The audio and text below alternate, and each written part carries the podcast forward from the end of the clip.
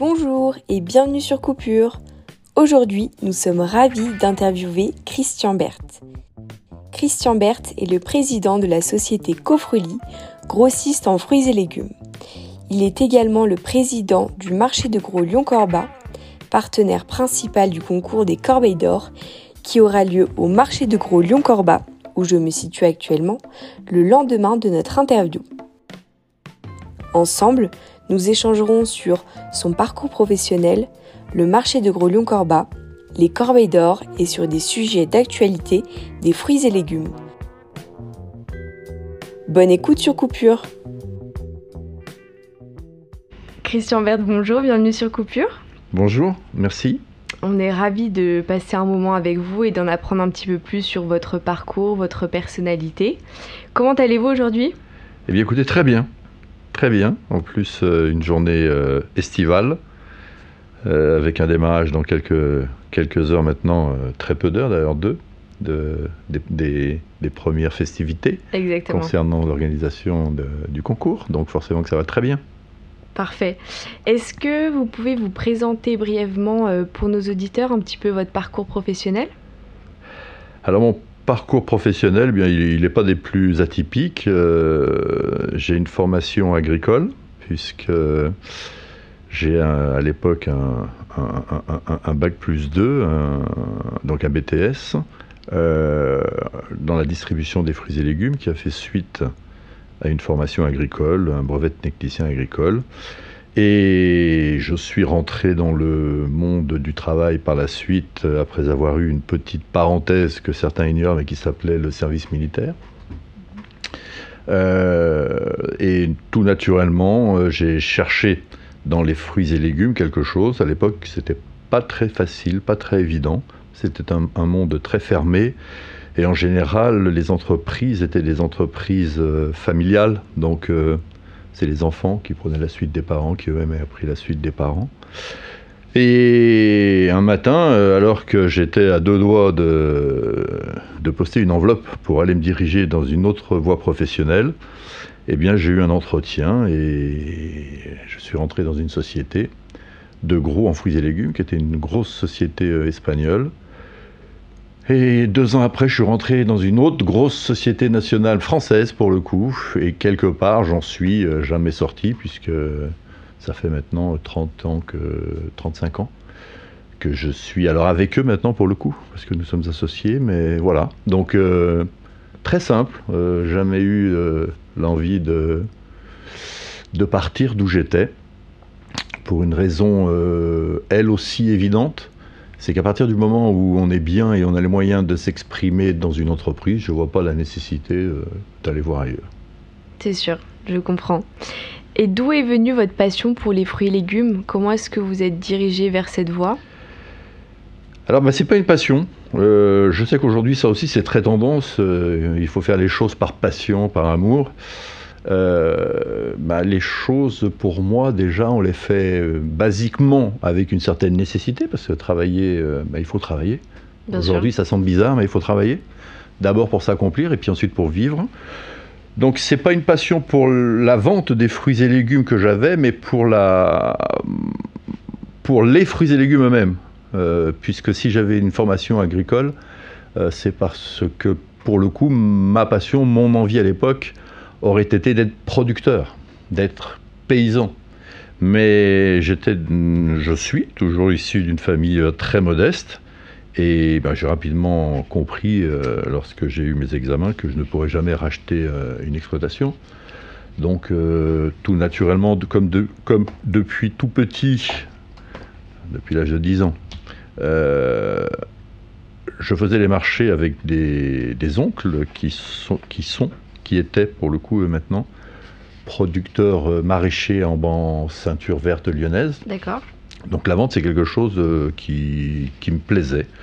Donc voilà, c'est plus un amalgame de circonstances euh, qui font. C'est un petit peu comme quand on rentre, quand on en a marre d'être à un endroit, on rentre dans une gare et puis il y a plein de trains. Ben, il faut prendre le bon, mais le bon, il y a des aspirations qui le font prendre. C'était une opportunité aussi pour vous bah, on peut pas appeler ça opportunité, parce que comme je vous l'ai dit, à quelques minutes près, pour pas dire quelques heures près, je changeais complètement de voie. Mm. donc, non, c'est... J'aime bien prendre cette image du train euh, parce que souvent, euh, les gens se disent Moi, j'ai pas eu de chance, moi, j'ai pas. Bah, il faut déjà aller dans la gare, et puis euh, il faut regarder le tableau d'affichage, et, puis, et puis pas hésiter à monter dans le train qui semble être le bon. on peut se tromper de train, ça, mais pas prendre de train, je pense que c'est ce qu'il y a de pire. Donc c'est plus cela qui s'est passé. C'est ça qui s'est passé. quand je suis rentré dans cette première entreprise, j'y suis resté un an et demi. J'étais le seul vendeur à être parti. Il y en avait 11 qu'on avait prié de partir. Euh. Et je suis rentré dans une autre société je dis que j'ai pas quitté. J'aurais pu partir 20 euh, fois, 30 fois, mais je n'en suis pas parti parce que, bah, même si de temps en temps, euh, comme tous les trains, ça, ça, bouscule un petit peu, mais le principal, c'est la destination. voilà. Donc, c'est, ça s'est transformé en passion. Mon métier s'est transformé en une passion parce que je l'ai élargi. Je ne suis pas resté euh, juste à la production ou juste à la vente. Voilà. J'ai un, vous avez j'ai balayé plus large. Oui. Très bien. Donc Christian Bert, vous êtes euh, président du marché de gros à Lyon-Corba. Quelle est la particularité euh, d'un marché privé? Eh bien, la particularité d'un marché privé, la réponse est dans votre question. Hein. Il y a 23 marchés en France aujourd'hui, enfin tout du moins qui sont dans la fédération des marchés de gros. Euh, et nous sommes le seul à être privé, ça veut dire que la collectivité n'intervient absolument pas dans la gestion de ce site et n'est absolument pas présente dans le capital de ce site. D'accord. C'est-à-dire que il y a 12 ans, euh, lorsque bah, j'ai déménagé ce marché avec mes confrères. Qui était euh, situé à PRH euh, oui, Qui était à PRH. nous avons investi globalement 40 millions d'euros dans ce site. donc, c'est la particularité de ce marché. Puisqu'aujourd'hui, le marché de gros privé, il n'y en a qu'un. Donc, c'est de ce marché de gros privé. Alors, sa particularité, bien évidemment, vient de sa gestion puisque contrairement aux autres marchés où c'est la collectivité qui gère et qui décide euh, du fonctionnement du marché, la réactivité n'est pas tout à fait la même que nous. Euh, nous, nous, nous, nous, vivons, nous réfléchissons et nous agissons euh, à la vitesse de, la de la société, de l'entreprise. Bien sûr. Hein, donc c'est une des différences énormes, la réactivité euh, et à partir du moment où l'on est d'accord, euh, les choses vont très très vite et nous sommes forcément euh, contraints de tomber d'accord puisque cette gestion, si elle est bien organisée, si elle est bien réalisée, donne des coûts moins élevés, donc des charges moins importantes. Mm. Donc c'est tout le temps en lien en fait avec l'entreprise. Parce que l'entreprise, derrière euh, cette image diabolique euh, d'une entité qui est là pour gagner de l'argent, pour spoiler, l'entreprise, plus philosophiquement, c'est un endroit où l'on crée de la valeur, où on crée de la richesse. Et ensuite, cette richesse est utilisée par le public pour être distribuée sous forme d'aide, sous forme d'école, financer les écoles. Euh, voilà, ça, c'est pas notre rôle à nous. Nous, notre rôle, c'est de créer de la richesse pour qu'on vienne nous en amputer une partie, une grosse partie, une très grosse partie, pour faire fonctionner l'État. Mm. Et l'État, la nation. Voilà.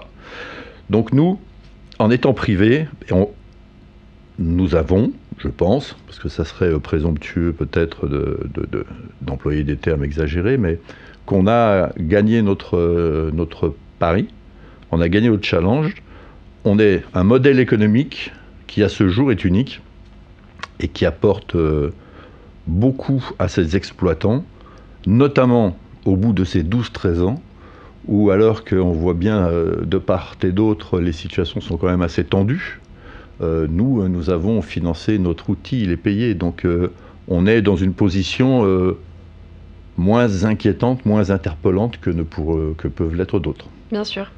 Donc ce marché. Mais il fallait prendre le train. Oui, et le bon. il fallait prendre le train pour dire on va déménager. On est les seuls. Mm. Tout le monde. Tous les autres opérateurs européens et mondiaux veulent le faire. Mais pour le moment, ils n'ont pas pris le train. Parce que dans le train public aujourd'hui, il y a trop de conducteurs. Et en plus, ça change de conducteur tous les 5 ans. Mm. Beaucoup de conducteurs qui changent tous les 5 ans, c'est un petit peu de mal à faire avancer la machine dans le bon sens. C'est sûr, c'est sûr. Euh, donc ce marché rassemble des producteurs et des grossistes. Euh, comment est-ce qu'ils ont été euh, choisis du coup au marché? Ils n'ont pas été choisis. Euh, comme je vous l'ai dit tout à l'heure, c'est l'ADN, les gènes du fonctionnement de ce marché sont, sont régis par des raisons économiques. Donc euh, ceux qui ont voulu venir qui se sont, sont venus, mm. mais sont venus ceux qui avaient un objectif, ceux qui avaient euh, un projet, ceux qui avaient donc des raisons d'investir dans un outil parce qu'ils croyaient en, un, avenir et, et ils avaient une vision de leur métier. D'accord. Et en quoi est-ce que les producteurs et les grossistes sont complémentaires? Alors ça va au-delà des producteurs et des grossistes. Certes, sur ce marché, vous, vous, l'avez compris, il y a des producteurs et il y a des grossistes, mais euh, qui font tous les deux partie d'une filière. Parce que les fruits et légumes, c'est une filière longue, c'est la plus grande, c'est la filière la plus longue dans le domaine agroalimentaire.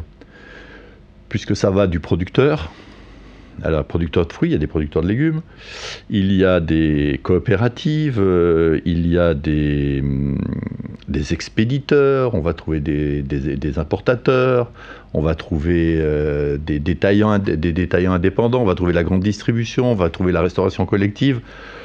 Donc là, on a deux éléments, deux maillons de cette filière, qui, comme je dis, est, très, très longue parce qu'on travaille des produits sensibles, des produits fragiles, et il y a besoin d'énormément de compétences pour pouvoir acheminer très rapidement et distribuer très rapidement ce produit qui euh, a toutes ses qualités euh, tant qu'il est frais. D'accord? Alors, euh, en quoi sommes-nous complémentaires, ben on est complémentaires déjà peut-être par la façon de commercialiser euh, et les volumes qu'on commercialise. Bien sûr. Euh, et, dans votre, en fait, votre question est, bien, euh, parce que c'est bien une complémentarité qu'il y a entre les deux. Aujourd'hui, ce sont 300 000 tonnes de fruits et légumes qui sont commercialisés sur ce marché. Les producteurs en, en commercialisent 15 000. Euh, donc je vais laisse faire la, soustraction, les grossistes 285 000. Donc on n'est pas sur la même euh, philosophie euh, de commercialisation. Nous, grossistes, on doit amener un produit de façon régulière toute l'année. Le producteur, lui, vient commercialiser sa production du moment. Suivant la saisonnalité, oui. Oui, oui. Mais surtout, il ne va pas avoir de la fraise toute l'année. Mm. Nous, aujourd'hui, avec le panel de clientèle que nous avons, on se doit d'avoir de la fraise toute l'année. Alors certes, pas dans des volumes équivalents toute l'année, mais toute l'année. Il doit y avoir de l'asperge toute l'année, du champignon toute l'année. C'est ce qui fait que nous tenons sur ce marché les 2172 clients au dernier pointage qui a lieu mensuellement, parce que ça aussi c'est une différence avec les marchés publics, c'est que nous avons des statistiques très précises et au 15 février, nous avons déjà les remontées de toutes les statistiques de l'année précédente, par exemple. Ok Donc, voilà en quoi on est complémentaires. Euh, nos clients, s'ils veulent, de, et, certains en veulent, mais vous l'avez compris, 15 000 tonnes sur 300 000, on ne va pas tout révolutionner non plus. Mais s'ils veulent du produit euh, local, s'ils veulent, eh ben, ils l'ont au carreau des producteurs. D'accord, très bien. Euh, Petite précision quand même, mais ça, vous ne devez même pas en avoir entendu parler un jour. Mais en 2004, lorsqu'on a commencé euh, violemment à, mener ce, à prendre ce dossier en main du déménagement du marché, on n'avait pas le droit de donner l'origine d'un produit. On ne pouvait pas parler de pommes françaises, de voitures françaises, de stylos français. C'était interdit. Mais 2004, ça fait 17 ans. Hein. Mm. C'est hier sur l'échelle du temps. C'est sûr. Mais par contre, aujourd'hui, ça paraît totalement naturel qu'il y ait un carreau des producteurs. Et aujourd'hui, on surfe sur le local, ce qui n'était absolument pas le cas il y a 17 ans. Il y a 17 ans, au contraire, on était dans, dans, la, dans la quintessence de la mondialisation. On ne raisonnait que par la mondialisation. Donc euh, après, je ne jugerai pas du, de ce qui s'est passé, si c'est bien ou mal, mais quand on déménage le marché, faire venir des producteurs, les inciter, les convaincre à venir, c'était pas quelque chose de gagné, bien au contraire. Bien au contraire. Aujourd'hui, ça semble naturel, d'accord? Il y a d'un seul coup, il y a eu l'option euh, première classe. Je reviens à mon train, hein, donc c'est bien, on est confortable, on est local, euh, on est bien. Mais seulement, euh, quand on a démarré, c'était plutôt dans les wagons à bestiaux. Mais après, tout naturellement, ça semble évident. Mais qui est évident aujourd'hui ne l'était absolument pas il y, a, 17 ans. Quel est l'impact du marché sur la région? L'impact du marché sur la région, euh, c'est plus euh, euh, l'intérêt d'un marché de gros. Hum, et, de cet intérêt découle l'impact sur une région. Ben, un marché de gros, c'est aujourd'hui un terme à la mode, donc allons-y, comme ça tout le monde me comprendra. C'est une plateforme logistique, un marché de gros. Mm. À part qu'elle existe depuis des siècles. Alors, pas toujours sous cette forme. Avant, c'était euh, sur une place. à Lyon, donc vous, vous l'avez dit tout à l'heure, on était précédemment à Perrache, au marché Gare, mm. puisque dans les années 60, quand les marchés quand les mines, les marchés d'intérêt nationaux ont été créés, ils étaient tous positionnés à côté de gare parce que le moyen le plus rapide d'avoir de la marchandise, c'était pas le train. Mm. Bah, aujourd'hui, c'est dépassé parce que le moyen le plus rapide et le plus sûr, c'est le camion. Mais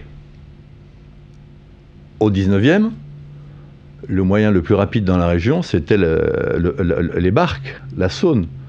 Les, maraîchers de, la plaine de l'Ain amenaient leurs légumes quai Saint-Antoine.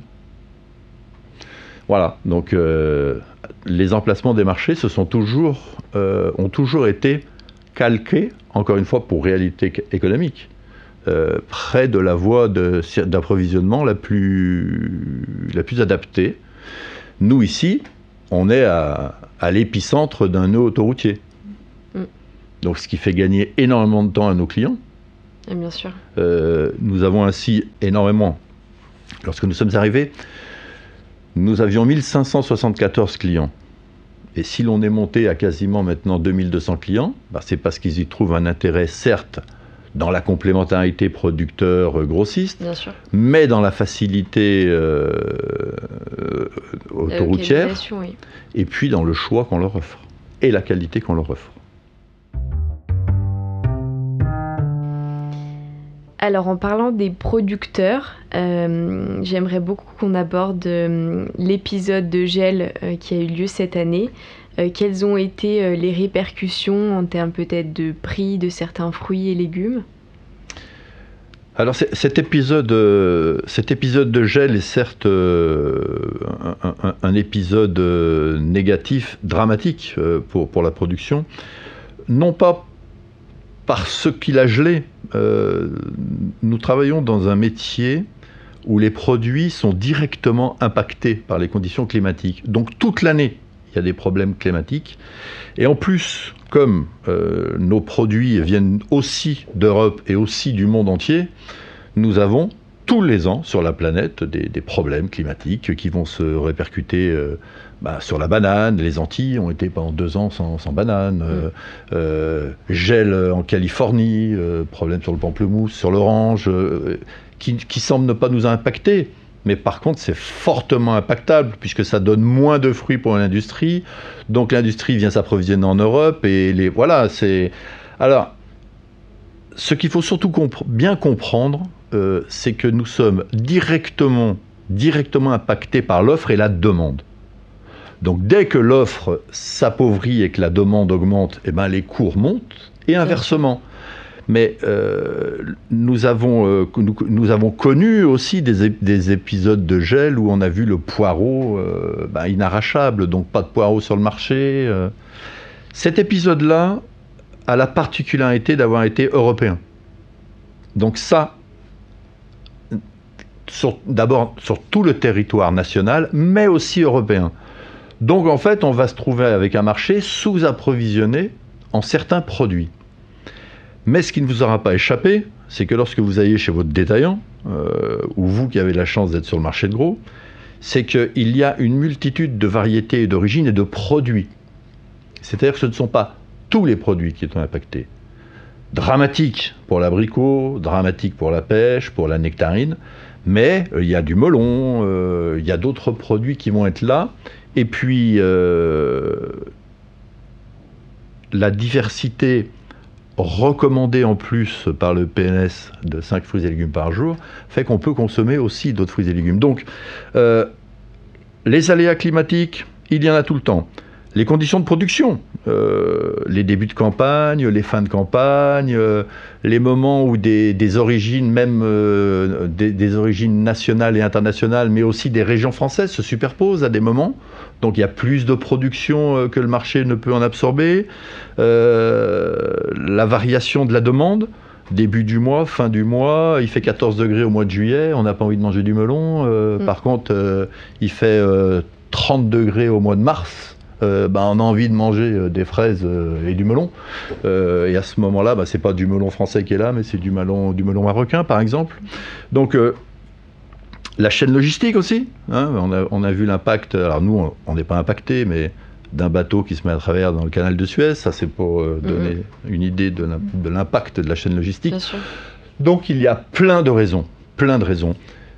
Mais, contrairement à d'autres euh, produits industriels, dans le sens, mais industrie, hein, acier, euh, nos produits ne sont pas chers. Nos produits ne sont pas chers il y a une impression, il, y a, un ressenti de cherté. Mais lorsque l'on analyse en coût-portion euh, le coût des fruits et légumes, mais il est vraiment dérisoire. Si on regardait le coût d'une micropuce, euh, ou si on regarde euh, le prix au kilo d'un ordinateur qui est quoi? C'est du plastique avec quelques petits composants dedans. Hein, ou le prix euh, au kilo d'une voiture, mm. eh bien on s'apercevrait que si on faisait cette euh, division, euh, les fruits et légumes, c'est vraiment pas quelque chose de cher. Et on peut toujours compenser par, par un autre produit. Alors bien évidemment que ça n'enlève rien au côté dramatique de ce qui s'est passé pour les, les, producteurs qui ont été impactés, mais cette, ce ressenti de cherté, nous devons le combattre, parce que les fruits et légumes, ce n'est pas cher. vous avez énormément de travail derrière, toute une chaîne humaine. Bien sûr, mais en plus, c'est pas cher. Quand on parle de 5 fruits et légumes par jour, c'est 400 grammes. La moyenne, si on regarde les, les, éléments nationaux, la moyenne au détail est, je crois, à 2 euros, 2 euh, euros et quelques. 400 grammes, ça veut dire 80 centimes. 500 grammes, pardon, ça veut dire, euh, allez, 1 euro. 1 euro et vous avez vos, 500, euh, vos 400 grammes de fruits et légumes par jour. Mm. Voilà, essayez de faire le ratio avec une barre chocolatée, euh, une canette. Euh, voilà, donc non, c'est pas cher et on ne doit surtout pas insister sur la notion de prix parce qu'il y a toujours des produits de compensation qui permettent de manger avec des budgets légers. Donc vous êtes partenaire principal de la troisième édition des Corbeilles d'Or. Euh, quelles ont été vos motivations à votre participation dans ce concours? La, motivation ne vient pas de moi. Euh, pourquoi est-ce que j'ai répondu présent? C'est au meilleur ouvrier de France que revient euh, les lauriers de l'organisation de cette manifestation. J'ai répondu présent parce que je l'avais fait lors de la première édition, parce que notre clientèle est, composée euh, à, 80, à plus de 80% de primeurs indépendants. Donc c'est notre, notre fond de clientèle. C'est, avec eux qu'on travaille, c'est avec eux qu'on se développe. ce sont eux qui sont au contact des consommateurs, qui nous remontent leurs besoins et que nous ensuite nous essayons d'aller, auxquels nous essayons de répondre. Et puis cette complicité qui est, même si quelquefois ça ressemble un peu à de la rivalité, mais il y a une complicité entre les détaillants, les primeurs et nous. Euh, on est dans la réactivité en permanence. Euh, on, se doit une certaine euh, fidélité et respect. et puis comment, comment ne pas vouloir encore une fois, essayer de, prendre un nouveau train, ouvrir un nouveau challenge. Euh, ça fait partie de, mes multiples convictions euh, pour la filière. Parce que cette filière aujourd'hui, qui commence à être euh, sous les lumières, parce que nous sommes déjà cette année, et c'est la première fois que nous sommes dans une année dite internationale des fruits et légumes. Euh, cela fait des années euh, que le, 5, manger 5 fruits et légumes par jour existe. Euh, s'il existe, ce n'est pas par, par marketing, c'est parce que bien manger les quantités de fruits et légumes recommandées, ce n'est ni plus ni moins qu'un enjeu de santé publique. Aujourd'hui, c'est avéré scientifiquement. Donc, comment ne pas, euh, ne pas porter tous azimuts euh, ce message Et les corbeilles d'or en font partie. Mais en plus, ils en font partie dans la plus belle expression que ce soit, parce qu'en plus, c'est artistique. Donc, euh, on peut aimer les bonnes choses et puis les belles choses. Puis ça permet de rassembler aussi toute une filière en une journée c'est en effet le moyen de rassembler une filière, surtout si euh, les personnes euh, qui génèrent cet événement euh, ont quelques comment dire ont quelques valeurs communes. Bien sûr. Parce qu'il ne faut pas oublier les valeurs, c'est important. Et les valeurs communes qu'ont les producteurs, qu'ont les grossistes et qu'ont les primeurs, c'est le travail. Parce que sans travail, encore une fois, ça paraît être tellement évident, mais il faut le répéter sans cesse, sans travail, il ne se passe rien. On ne peut pas avancer sans travail, on ne peut rien faire. Oui, on peut exister un petit peu de subside, mais on ne peut pas se réaliser. Et ça, mm. c'est important. Et pour se réaliser, euh, ben, il faut de la passion. Donc travail et passion, ce sont déjà deux énormes euh, valeurs que nous portons en commun.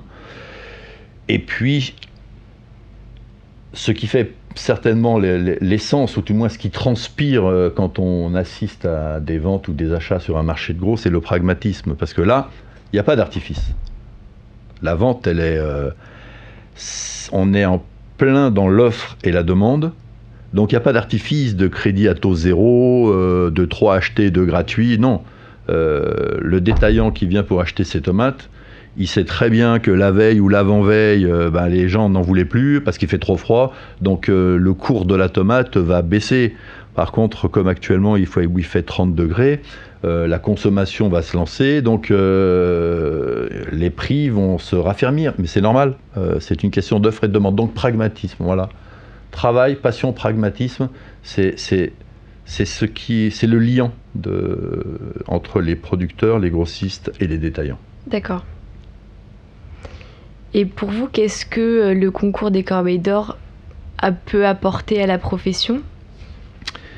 Eh ben, il peut il, eh bien, il peut apporter à la profession euh, tout, tout, comme tout acte de communication, euh, une belle image, déjà, qui n'est pas en plus une image galvaudée, euh, que l'on peut aujourd'hui faire des belles choses avec euh, des produits bruts, parce qu'aujourd'hui, euh, on, est contre. euh, c'est un constat que je dresse. hein, on est contre le plastique, on est contre le transformé, on est contre.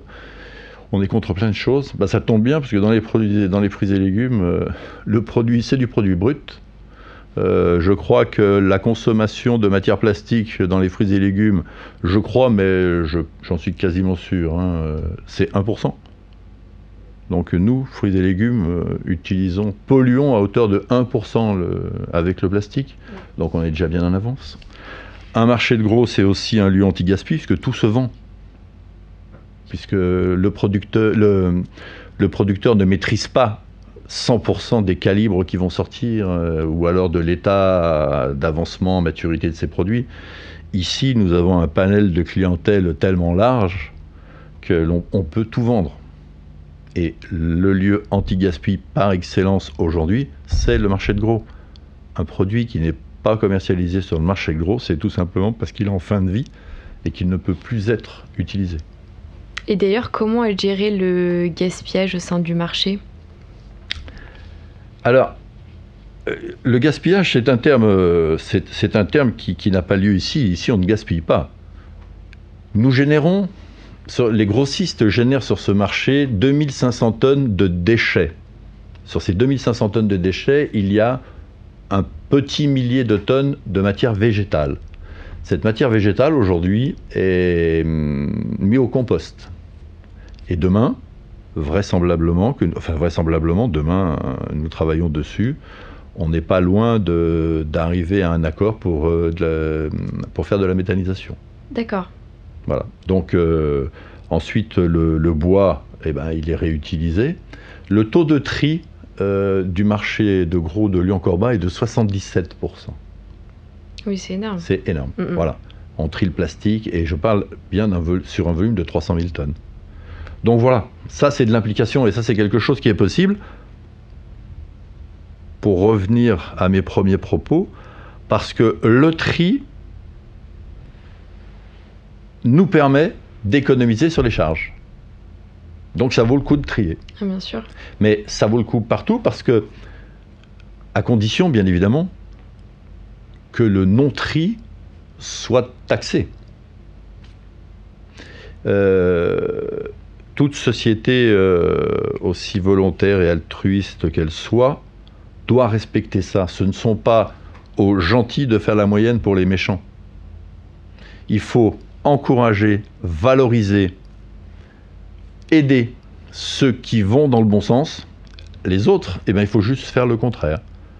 C'est-à-dire qu'aujourd'hui, si vous jetez une palette de produits complète parce qu'elle est, elle n'est plus vendable, hein, donc euh, il faut la jeter, ben, celui qui ne veut pas contribuer euh, à l'effort euh, dicté par la société de tri, eh ben, il va payer sa tonne, il va payer la, destruction à 100, bah, 140 ou 150 euros. Par contre, celui qui trie, son carton va être repris gratuitement, le bois est repris gratuitement, et la matière végétale, ils vont en avoir peut-être pour euh, 20 Il y ou aura 30 moins de euros. charges à la fin, oui, bien sûr. Voilà. Donc euh, voilà. Et on pourrait bien évidemment euh, dupliquer ça euh, sur tous les autres secteurs euh, de, de notre société, y compris auprès des particuliers. Mais ça, c'est pas mon, c'est pas ma mission. Est-ce que parfois vous faites appel aussi à certaines associations pour euh, gérer ces invendus?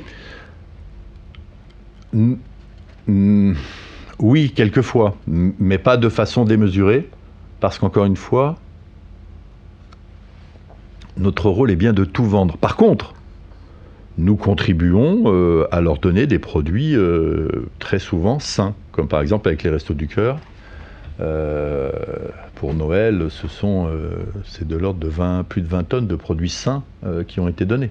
D'accord. Voilà. Donc, euh, il est vrai qu'on a tendance aujourd'hui pour de porter l'accent un peu fort sur tout ce qui est gaspillage, tout ce qui est jet. Il le faut. Euh, mais c'est pas sur un marché de gros qu'on va trouver le maximum, et c'est même là, à la limite, qu'on devrait quasiment pas en trouver. donc ces produits devraient déjà pas arriver sur un marché de gros s'ils si, ne sont pas de qualité suffisante. C'est pour cela que nous avons, nous avons sur ce marché dès son ouverture, porté l'accent euh, d'une façon très forte sur la qualité. Nous sommes fortement engagés dans des démarches qualité. Nous avons sur ce marché, nous avons mutualisé une chargée qualité. Voilà, euh, donc euh, c'est quelque chose de très important pour nous. et très important parce que, comme je l'ai dit, quand on investit 40 millions dans un outil, c'est pas pour faire n'importe quoi. Voilà. Donc nous avons toute notre place dans la filière. Et en effet, pendant les Core cette implication sera reconnue, puisque nous aurons le président de l'interprofession qui sera représenté. Nous, avons, nous aurons le président du centre technique interprofessionnel des fruits et légumes qui sera ici. Euh, la commission communication de l'interprofession qui sera ici. Donc voilà, c'est parce que c'est ensemble avec toutes ces familles que l'on peut, euh, qu'il faut mettre, euh, mettre les projecteurs sur ce qui marche et faire en sorte que ça soit euh, dupliqué. Tout du moins, c'est à cela que nous travaillons. Très bien. Et j'aimerais savoir, euh, plus pour parler du futur, quels sont vos projets à venir au marché de gros euh, Lyon-Corba Comment est-ce que vous voyez le développement du marché Alors, est-ce qu'on peut parler de développement? Aujourd'hui, on, parle de, déflation, je crois. Hein. C'est un terme bien. et qui en plus est logique. Moi, je ne fais que répéter ce que j'entends parce que je n'ai pas les chiffres, donc, euh, mais je, veux bien croire que la population va continuer d'augmenter, que, les ressources vont s'épuiser. Euh. donc, est-ce qu'il faut vraiment toujours aller vers la progression ou est-ce qu'il ne faut pas essayer de mieux faire? Donc, le marché de gros est un outil euh, qui s'est adapté, comme je l'ai dit, depuis le 19e, depuis le 18e. Euh, et bien aujourd'hui, il, est, euh, il est à une nouvelle croisée de chemin. Il va falloir qu'il se réadapte. Et cette réadaptation aujourd'hui, en fait, elle devrait être très facile pour lui, parce qu'il va ni plus ni moins qu'avoir à faire ce qu'il faisait avant. Donc, euh, normalement, c'est du gâteau. Un marché de gros, c'était quoi? C'était une place où se concentrait une production régionale. Et des clients venaient d'un peu partout acheter la marchandise. Alors, avec le temps, le consommateur euh, a demandé plus de variété, plus de diversité, euh, plus de choix euh, dans les mois de l'année, d'où des produits d'importation, plus ou moins loin. Mais il a répondu à une attente. On lui demandait, il fournissait. Aujourd'hui, on veut du local et on veut du français. Ben, on va juste refaire ce qu'on faisait avant. Donc normalement, encore une fois, ça devrait être du gâteau. Par contre, ce qu'il faut, et c'est pour cela que nous contribuons bien évidemment au Corbeiller, mais que nous contribuons aussi à des animations sur marché, que nous contribuons à la filière. Il faut que ça que ce que nous faisons soit connu. Parce qu'aujourd'hui, on pourrait facilement voir éclore quelque chose à côté de nous qui serait ni plus ni moins que ce que nous faisons, parce que les représentants, nos élus, nos élus qui sont là pour, euh, faire avancer le système, pour faire des, choses bien, euh, n'ont pas forcément toujours connaissance de tout. Voilà, donc c'est aussi pour cela qu'on est autant engagé. C'est pour faire connaître ce que nous faisons, pour faire savoir ce que nous faisons. Donc notre avenir, notre avenir, on le met, on, met sur un plateau nos compétences au service de la collectivité pour que, lorsqu'elle se pose des questions de savoir comment je distribue la production locale, eh ben, il existe l'outil, c'est pas la peine d'en inventer un autre, il est là. Il est là. Et il marche depuis des siècles. Et il marche même plutôt bien, parce qu'il est toujours là, lui. Contrairement à la Syrie euh, qui avait disparu, euh, les entreprises de filage qui ont disparu, nous on est toujours là. C'est donc qu'on a su s'adapter et que nous avons en plus dans les mains un outil qui nous permet d'être dans la filière un élément euh, efficace. Très bien. Euh, Christian Berthe, est-ce que vous avez un, conseil afin de hum, finaliser cette, euh, cette interview? Pour nous, les jeunes, par exemple Alors, certainement pas de conseil. je pense qu'il vous faut être curieux mais curieux dans, le sens euh, de, la, de, la, naïveté, de la candeur. Pas curieux euh, en voulant déjà donner la, réponse à la, question qu'on va poser. Parce que quand je parlais de notion de, travail euh, et de passion, tout ça, ça, demande de l'engagement en fait. Et l'engagement, bah, ça permet d'apprendre. Et c'est de ces expériences-là que l'on peut tirer euh, profit et que l'on peut tirer euh, une certaine satisfaction. Parce que la tentation euh, actuellement est grande de croire que parce qu'on nous abreuve d'informations, on sait tout sur tout. Mais moi, je crois surtout qu'on sait rien sur rien. Donc c'est par soi-même qu'il faut se forger son, son idée. Certes, il faut s'abreuver d'éléments externes, mais son juge arbitre est, le, est, est bien le plus important. Donc voilà, euh, de la curiosité, de la modestie. C'est important. Beaucoup de modestie. Beaucoup de modestie. Parce que même moi, à 60 ans, j'apprends encore des choses. Et puis, euh, régulièrement, ben, je m'aperçois qu'il euh, y a des choses qui, que je croyais être évidentes, ben, qui ne le sont pas. Voilà, donc, ouais, dans, la, dans les valeurs dont je parlais tout à l'heure, je pense qu'il faut peut-être y mettre aussi un petit peu de modestie. Merci beaucoup pour le temps précieux que vous nous avez accordé. Euh, j'espère que vous avez apprécié ce temps aussi euh, avec l'équipe de coupure. À bientôt. Eh bien, écoutez, euh, oui, au plus vite possible. Au revoir. Au revoir.